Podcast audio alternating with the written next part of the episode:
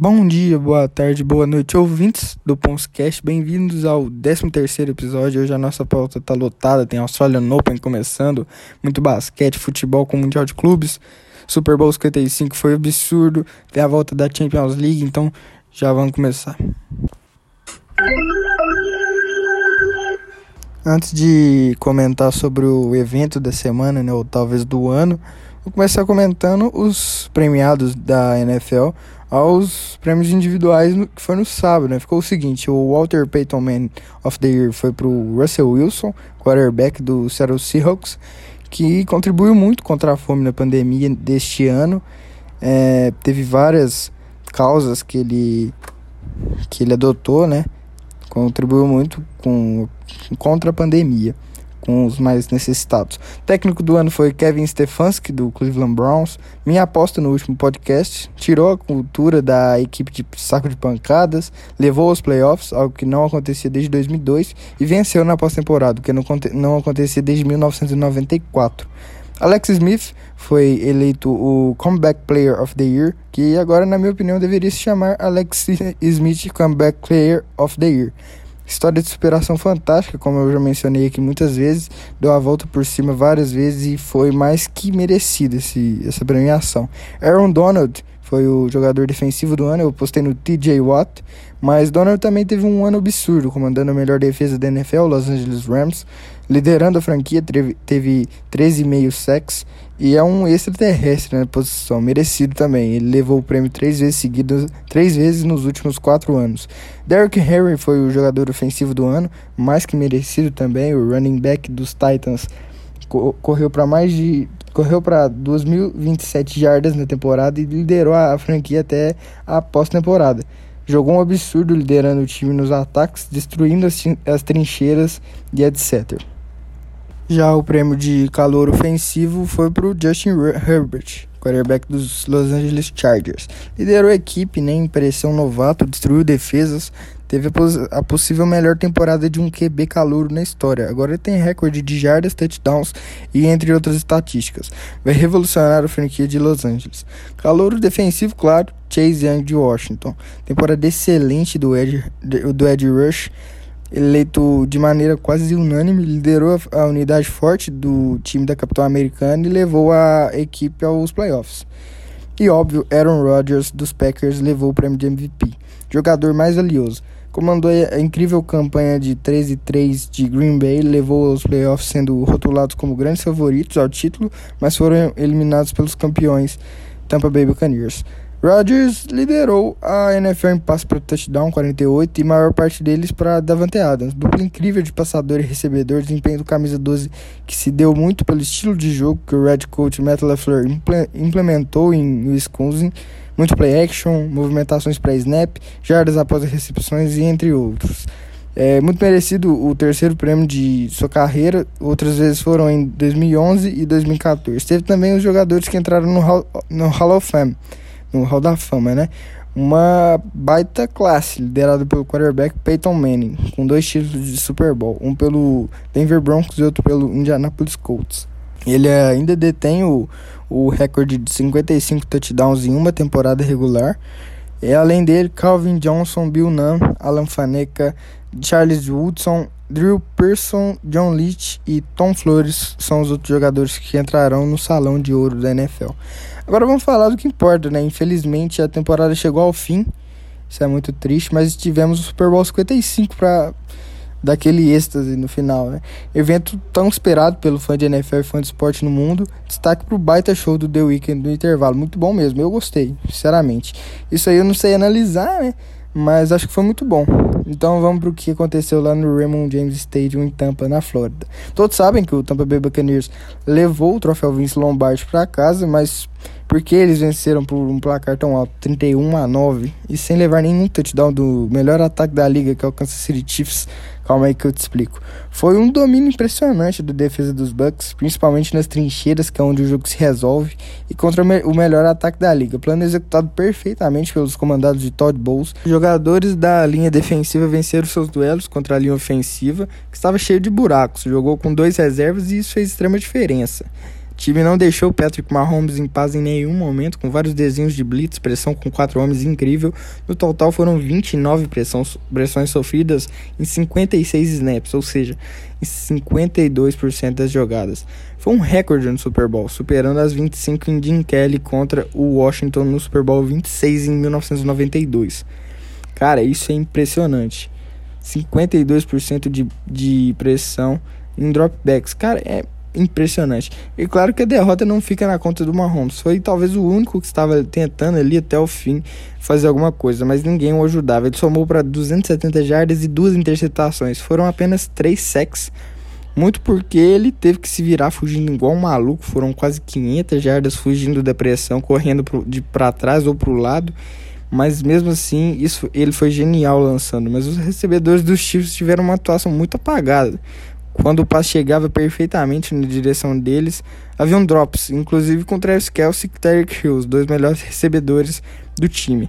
Isso se dá muito pela secundária dos Bucks, que teve um desempenho esplêndido em comparação ao jogo da semana 12, que eles se enfrentaram que ela foi muito queimada. The Hill dominou na velocidade contra, quando foi marcado individualmente, e isso não aconteceu no domingo. Além da dupla de linebackers de Tampa Bay, Lavonte David e Devin White tiveram partida impecável, indo como flechas nas jogadas que mandavam blitz e dominaram a zona intermediária. Jogadores muito inteligentes que souberam defender muito bem seu setor, já que a marcação por zona foi bastante utilizada. Quem arrebenta a marcação em zona é Travis Kelce, sendo que David e o White contiveram muito bem o Tyrant.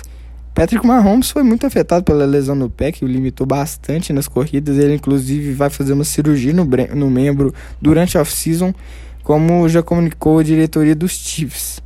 E o running back de Kansas City foi até muito bem. Clyde Edwards Hiller destoou dos demais companheiros e soube explorar as dificuldades da linha defensiva de Tampa Bay. Teve 7 yardas por tentativa no jogo terrestre, porque a unidade que foi a melhor da liga contra essa jogada focou mais nos passes, o que eu achei que foi o ponto ideal para a vitória. Pois o, o jogo corrido de Kansas City não é tão bom, tirando Hiller, não tem mais ninguém para abusar das jogadas pelo, pelo chão.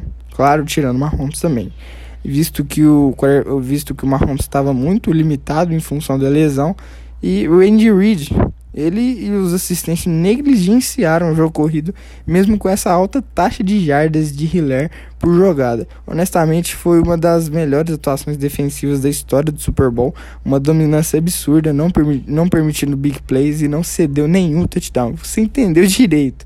Nenhum touchdown. Mahomes nunca terminou um jogo sem um touchdown de seu ataque, não perdia por mais de uma posse uma posse de bola, ou seja, mais de 8 pontos desde 2016, quando ainda estava no college football. Na NFL ele nunca sofreu isso. E no jogo mais importante da temporada isso aconteceu. E foi inclusive seu pior jogo. Andy Reid e seus ajudantes não souberam fazer os ajustes contra a defesa do time mandante, entre aspas, né? Mandante entre aspas. É, poucos ajustes foram feitos. O prêmio de MVP do Super Bowl foi para o Brady, muito merecido, mas se pudesse, o MVP de, deveria ter ido para todos os jogadores da defesa dos Buccaneers: Lavonte David, Devin White, Vita Veia, Shaquille Barrett, Jason Pierre-Paul, Ndamo Kongsu, Carlton Davis, Sean Murphy Budkin, eh, Ryan Smith, Jordan Whitehead e Anthony Winfield Jr. Desempenho fantástico de todos eles e devemos destacar também Todd Bowles, coordenador defensivo dos Bucks, soube explorar todos os pontos fracos de Kansas City, que demonstrou ao longo da temporada, muito nos momentos em que dava chance aos adversários. E no único jogo que eles perderam na temporada contra o Las Vegas Raiders, que deve ter sido muito mostrado por os jogadores durante a preparação e além de explorar os defeitos, conseguiu com que eles funcionassem perfeitamente. Marcou em zona, com dois homens no fundo do campo e sem mandar blitz. Foram apenas 11%, algo que não era da realidade do time durante os outros jogos, eram 35% na fase regular. Meus sinceros parabéns a Bulls, que soube disfarçar muito bem as coberturas no domingo e na temporada como um todo foi a peça principal para virada de chave da unidade depois da semana 12. Eu não gosto muito de falar da, da arbitragem, né? Mas vou falar. É, em geral, os árbitros da NFL fazem um trabalho ruim. A equipe do Super Bowl foi a que mais marcou faltas ao longo do ano, então natural, naturalmente marcariam muitas no domingo também. Os Chiefs foram prejudicados sim, foram 11, jar, 11 faltas e 120 jardas perdidas contra 4 penalidades marcadas e 39 jardas perdidas para Tampa Bay. Mas nada justifica a derrota. Não adianta ficar chorando e tal. Os Chiefs deveriam ter feito uma partida melhor e não fizeram. A culpa é do time e não da arbitragem. E agora indo pro outro lado da bola, não preciso nem comentar, né? Todos os jogos de playoff de Tampa Bay, Tampa Bay marcou 30 pontos ou mais. Foi um baile contra os Chiefs. Tom Brady foi o comandante das tropas, claro, abusou dos passes curtos, como sempre fazia em New England, e isso quebrou a defesa dos Chiefs. Ele ainda se tornou o primeiro quarterback com, mais, com pelo menos 50 pra, passes para touchdown, somando playoffs e temporada regular, a, a ganhar o Super Bowl. Brady lançou para 3 touchdowns no primeiro tempo, nunca aconteceu com ele, vindo de um segundo tempo contra Green Bay com 3 interceptações, mostrando novamente que cuida muito bem da bola depois de um jogo difícil e em um jogo após ter sofrido dois ou mais turnovers. Sofreu apenas 13% de pressão no, no, no, Super Bowl, bem tranquilo no pocket, chamadas com muito play action. Os três touchdowns foram com esse tipo de jogada e é muito efetiva. Foram inclusive dois para o Rob Gronkowski, foi o 13 terceiro com passe de Brady para o Gronk em playoffs, recorde de uma dupla em pós-temporada. Gronk, inclusive, resolveu aparecer é, nas recepções justo no Super Bowl. O brilho que ele tem é invejável. Liderou o time no jogo em jardas, recepções e touchdowns. Isso tudo voltando de uma aposentadoria, num esporte muito físico que é o futebol americano, que é muito difícil ainda mais da posição de tight que você tem que estar muito com um condicionamento físico absurdo para bloquear jogadores e ainda receber passes. Outro Tyrande importante foi o Cameron Braid, recebedor sólido que conseguiu ocupar bem os espaços deixados pela defesa de Kansas City. Mike Evans foi encontrado em uma big play, mas não mas foi só. Leonard Fournet arrebentou nas corridas, anotou um touchdown e foi essencial explorando os, uh, os defeitos da trincheira dos Chiefs. Conquistou várias jardas, seja corridas como recebidas, assim como Ronald Jones, desempenho sensacional de todos eles. Por esses motivos, a vitória esmagadora foi mais que merecida. Tyron Matthew apareceu uma vez só no jogo e foi para discutir com Tom Brady, um momento bem marcante. Falando dele, temos que enaltecer muito Tom Brady. É uma lenda do esporte, incontestavelmente o maior da história do futebol americano, sem dúvidas nenhuma. E quem dizia que ele era quarterback de sistema só dava certo porque era comandado por Bill Belichick, ou que a UFC era fácil, se enganou e se enganou muito. Impressionante o que o Tom Brady fez, saiu de uma conferência para outra e venceu em uma divisão forte, inclusive, além de mostrar que ele se dá bem em todos os sistemas. Belichick apostava em passes rápidos e curtos é, com eficiência. Bruce Arians prefere passes verticais em profundidade. São dois contrastes. E Brady matou no peito com extrema facilidade, como eu publiquei no post do, do jogo. Ele pode ser, sem exageros, eleito o maior esportista da história. Há argumentos e muitos. São sete anéis de Super Bowl de dez aparições. Ele tem mais títulos do que qualquer franquia é, da NFL. Você, cara, vocês têm noção do que é isso? Ele é praticamente uma franquia. A dona, é claro, é a Gisele Bündchen.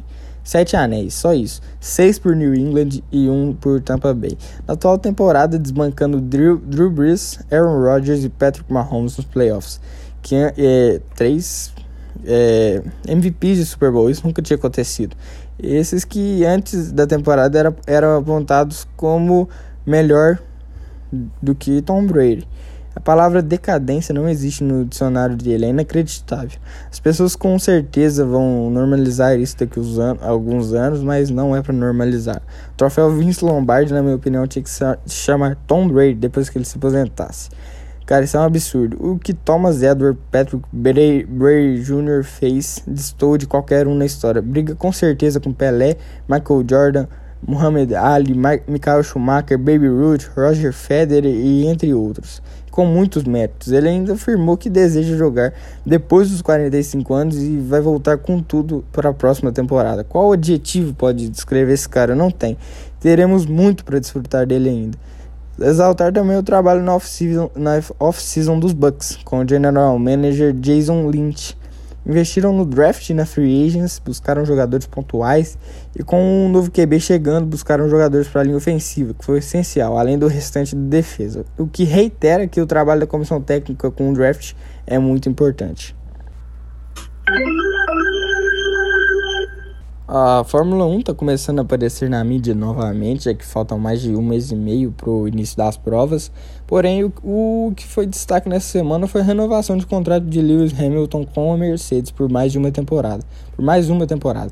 E isso definiu todas as vagas no grid da, da Fórmula 1 2021. Mercedes vem novamente como favorita, tendo Hamilton e Valtteri Bottas, que começa até questionado. A RBR está como uma das, é, das, principais favoritas. Max Verstappen e Sérgio Pérez serão os pilotos da escuderia que decidiu postar no mexicano experiente para tentar garantir pontos. McLaren, que volta a ter motor Mercedes, terá é, Lando Norris e o experiente Daniel Ricciardo. Aston Martin, ex-Racing Point, apostou na contratação do ex-Ferrari Sebastian Vettel, que não foi muito bem na última temporada, além de ter Lance Stroll.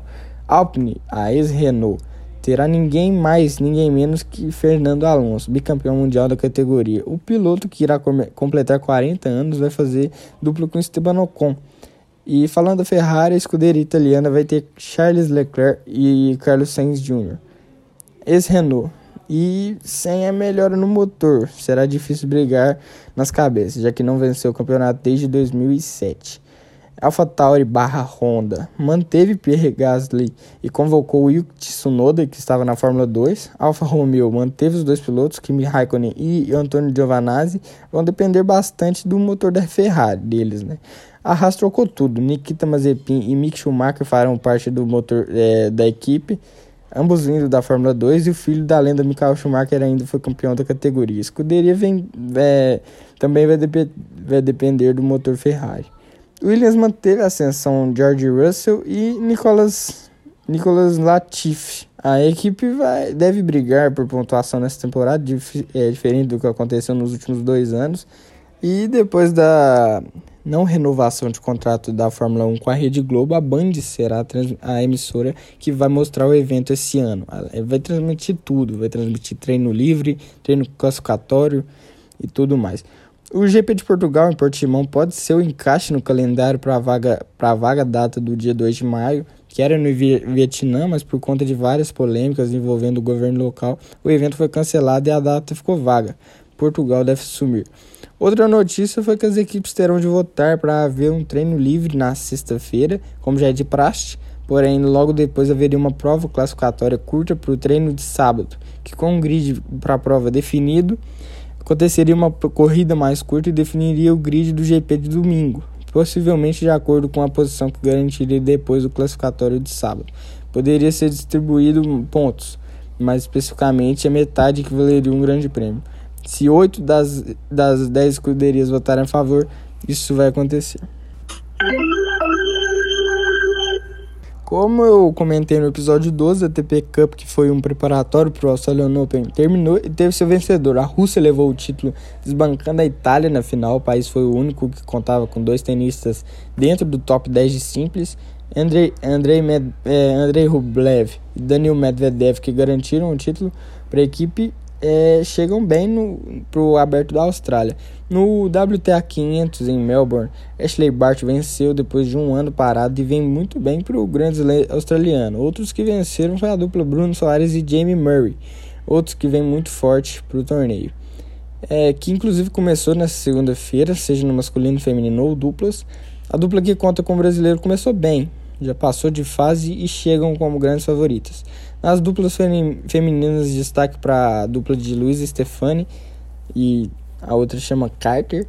A brasileira passou de fase e tomara que vá bem no torneio. No simples, o, femi o feminino sempre tem a característica de ser mais disputado, né, com mais surpresas. Tanto é que a disputa pelo número 1 um do, do ranking sempre é aberta todo ano. O principal destaque é a Venus Williams, irmã da Serena, que se lesionou e foi eliminada. Mas Naomi Osaka, Simone Halep, própria Serena, Iga Swiatek, Sabalenka e Ashley Bart mostraram suas forças e estão na terceira fase. Lembrando que a competição dura duas semanas, acaba só no dia 21. Outras eliminadas foram Nadia Podoroska, fez um grande, um grande Roland Garros ano passado, e Sofia Kenin, atual campeã do Aberto da Austrália. Perdeu para Kaya Kanepi em dois sets. Baita surpresa. No masculino, Novak Djokovic que comentou sobre a velocidade da quadra, que está muito rápida. Rafael Nadal, que está com uma lesão nas costas ainda e sofre muito nos jogos. foram a terceira fase sem muitas dificuldades. Além de Diego Schwartzman, Stefano Tsitsipas, Berretini, Medvedev, que não perde desde novembro, Zverev, que passou alguns apuros, polêmico Nick Kyrgios, Dominic Thiem também se classificaram à terceira fase. Teve um duelo muito bom que eu assisti, foi entre Chapovalov e Yannick Sinner, muito disputado, mas pena que o mais novinho, que tem muito futuro ainda, saiu derrotado. Outro bom duelo foi ainda na segunda rodada. Thiago Monteiro, o brasileiro, que era claramente a zebra, pegou o Andrei Rublev, que é top 10 no ranking, e na segunda rodada já pegou uma bucha dessas. Perdeu, mas mostrou muita dedicação e força de vontade. Tomara que continue nesse alto nível. Agora falando do esporte da bola laranja da melhor competição de basquete do mundo, Miami Heat está com uma fraca campanha até aqui. Protocolos de saúde afetaram bastante o time, que não, não contou com vários jogadores, Banda Debaio, Goran Dragic, Kendrick Nunn, Jimmy Butler são alguns que, que já foram barrados. O último que ainda sofreu com uma lesão no início da temporada, mas muito mal a equipe, está em décimo no, no leste, está melhorando e depende muito do Butler. A final que eles chegaram na, na última temporada foi bem precoce, na minha opinião. E o terreno ainda estava sendo plantado para os jovens talentos. E agora, se eles não têm um desempenho tão bom quanto, chega a ser decepção. Mas eu discordo bastante disso. O time é bom, mas é para o futuro, claramente. Como vemos Tyler Hero, Adebayo, Nan, Robinson e outros. O Brooklyn Nets sofreu um pequeno susto na última sexta. Kevin Durant tinha feito exame de Covid antes do jogo. Entrou em quadro contra o Toronto mas no meio do jogo pareceu que ele testou inconclusivo. Na mesma hora ele foi para o banco de, banco de reservas, ficou isolado, esperando a resposta do exame novamente. Quando foi informado que testou negativo, ele voltou para a quadra e depois de poucos minutos ele foi informado que na verdade tinha testado negativo e saiu logo de vez. voltou para casa sem contato com ninguém, protocolo bem inusitado esse da NBA. Vai ficar bons dias sem é, o, o matador dos Nets agora. Derrick Rose foi para os Knicks em troca com o Pistons. Dennis Smith foi para Detroit, além de uma escolha de primeira rodada do draft. New York Knicks agora melhora um pouco mais. Rose tem uma qualidade imensa, porém as lesões o atrapalharam demais durante a carreira, principalmente no Chicago Bulls, onde ele foi eleito MVP da temporada de 2011. Na época ele era treinado por Tim Thibodeau, head coach dos Knicks atualmente. Com certeza ele foi o principal motivo da troca. Time da Big Apple, que está tendo uma temporada muito boa, briga hoje por playoffs e pode continuar assim se Rose for bem usado de uma maneira inteligente, sendo que sendo preservado para não correr risco de lesão é essencial. Emmanuel Kicklin, calouro, está eh, muito bem e pode perder alguns minutos com a, chama, a chegada do MVP. Única coisa desfavorável, desfavorável aos Knicks. Dallas Mavericks está melhorando, mas continua entre os últimos do Oeste, apenas em 11. Foi um jogaço entre Luca Doncic e Stephen Curry, 59 pontos para o armador da Califórnia, 42 para o armador do Texas. Foi um baita jogo, show de bolas triplas, principalmente dos dois atletas. Um espetáculo. Quem não viu perdeu muito. Agora na temporada, Dallas tem 33,8% em bolas de 3, último no aproveitamento da liga. Porém, contra Golden State isso já melhorou, finalmente porque o time ficou completo, mas a defesa continua ruim como na temporada passada. Josh Richardson, que foi contratado agora, ele ajuda muito bem marcando individualmente, mas o coletivo não funciona. Kristaps Porzingis muito lento defensivamente, os ataques exploram muito isso e ele não está buscando o garrafão adversário. Ele pode ajudar muito se ele começar a pisar na área pintada, deixa os jogadores livres para arremessarem com tranquilidade, já que ele chama a marcação. Precisa usar a favor seu tamanho de 2,21. Voltar forte na marcação também é fundamental. A sequência de Dallas contra New Orleans, Portland e Detroit, todos em casa, pode dar confiança à equipe, pois vencer já muda bem o posicionamento da tabela já que venceu o Atlanta e outro jogaço, muita emoção, decidido apenas nos últimos minutos. Destaque para a agressividade defensiva de Dallas no início do jogo, mas com o decorrer do duelo foi decaindo bem. Além de um triplo, mais um triple double de Doncic, espetáculo. Sacramento Kings está em ótima fase. De'Aaron Fox é o principal jogador do time. A franquia está realmente brigando por vaga nos playoffs, ao menos play-in.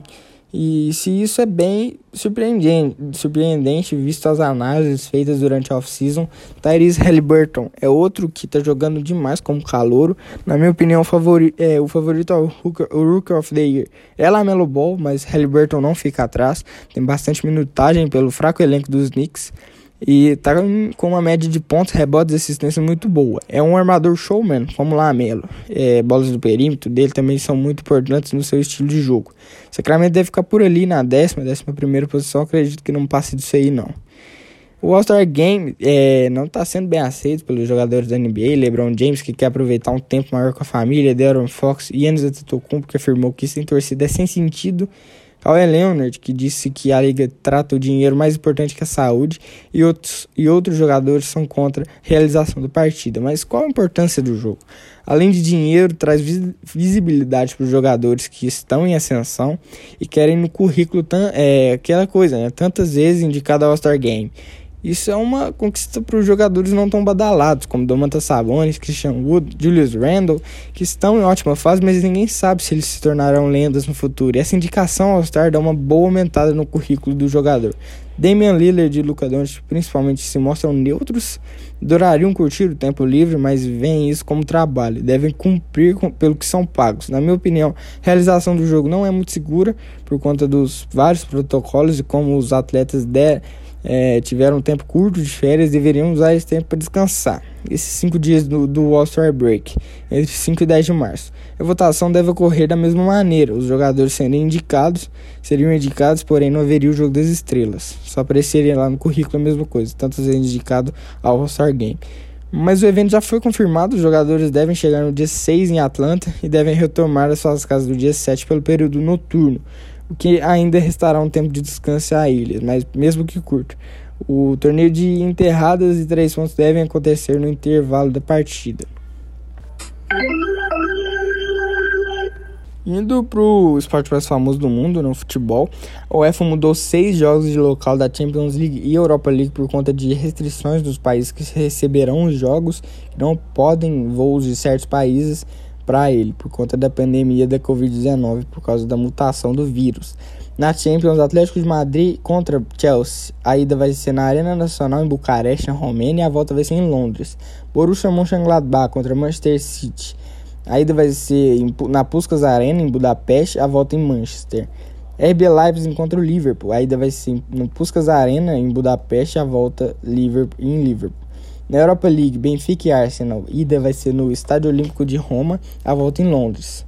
Real Sociedade contra Manchester United, a ida no Estádio da Juventus em Turim e a volta em Manchester. Molde contra Hoffenheim, a ida no Estádio de La Cerâmica em Vila Real, na Espanha, e a volta na Noruega. E já que estamos falando de, sobre os torneios continentais de clubes europeus, na próxima semana já começa a melhor competição entre clubes do planeta. Na terça-feira tem RB Leipzig e Liverpool na Hungria, duelo de uma qualidade extrema. Ambas as equipes têm como virtude a ofensividade. Os Reds estão em péssima fase nessa temporada, ocupam apenas a quarta posição da Premier League, muito em função das lesões que afetaram os principais jogadores. O Leipzig vai bem no alemão, está em segundo atrás do Bayern e tem uma expectativa grande na Champions League. Dois times que marcam muitos gols, procuram um ataque, só sei que vai ser um jogaço. No mesmo horário ainda tem Barcelona e PSG. Infelizmente a UEFA insiste em colocar jogos de qualidade no mesmo horário, é inacreditável.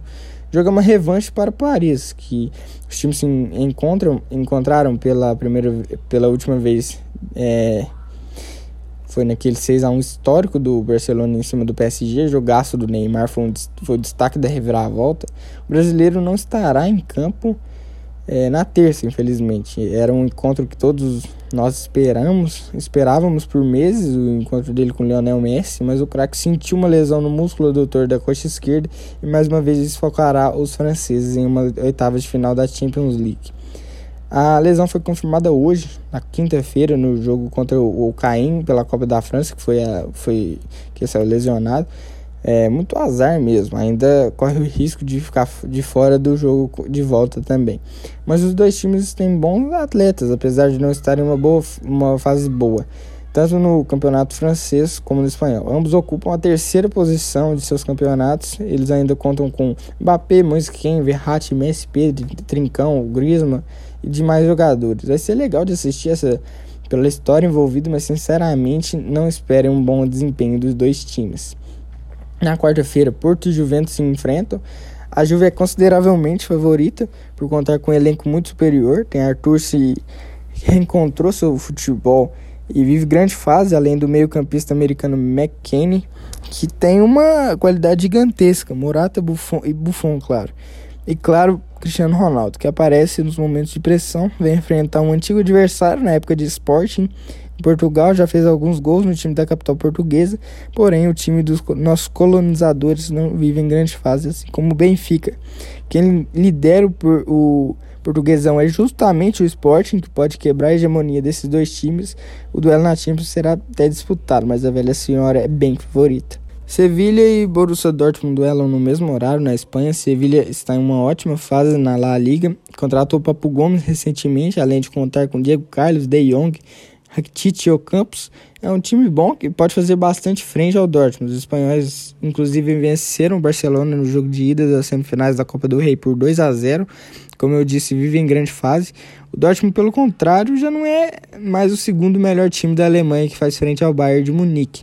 Hoje esse lugar é do Leipzig. O time aurinegro está só na sexta posição da Bundesliga e não joga um bom futebol.